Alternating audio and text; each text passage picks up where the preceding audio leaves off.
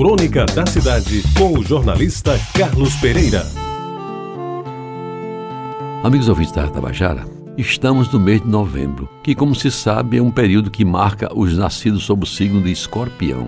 O bicho que eu conhecia como lacral sempre exerceu sobre mim um inexplicável fascínio, mesmo quando me disseram que sua picada importava em dor aguda que podia levar até a paralisia. Isso, todavia, não tirava a beleza plástica do invertebrado com cauda terminada em agulhão, com forma clássica de parecer um ente inofensivo na cor branca quase viscosa, às vezes puxando para um bege meio opaco.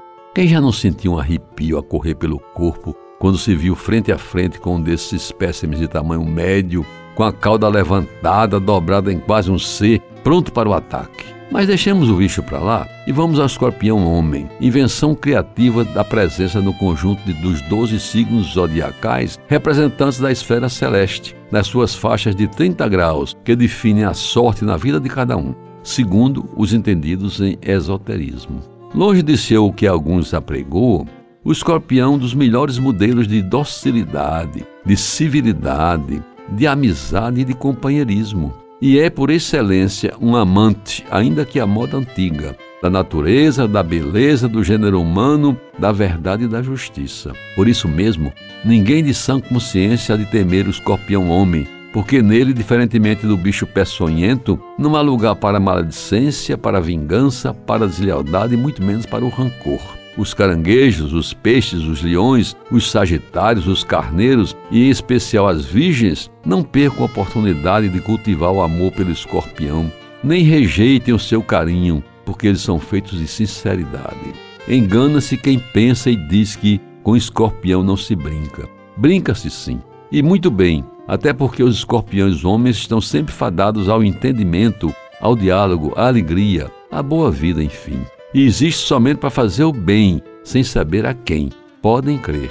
Eu, por exemplo, sou escorpião e tenho duas datas em novembro para comemorar. A primeira no dia 11, quando abri os olhos para o mundo, na casa número 508 da antiga Rua da Concórdia, em Jaguaribe, como lhes disse ontem. A outra, dia 15, que está na certidão do nascimento lavrada pelo cartório civil.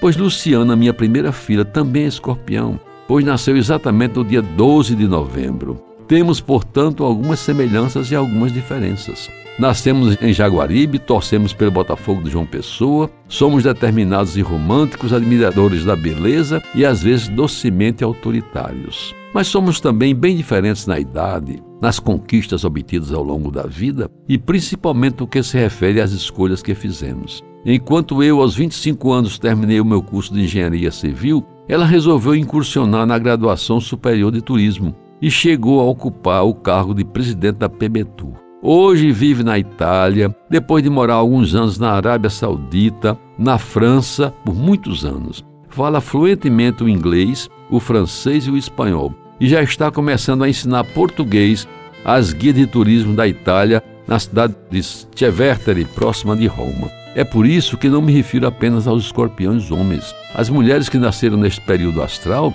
também merecem os mais escolhidos encômios. São, na sua grande maioria, dentre as que conheço, belas, inteligentes, boas mães e esposas, competentes e principalmente amorosas. Por isso, tudo aqui vai a minha saudação.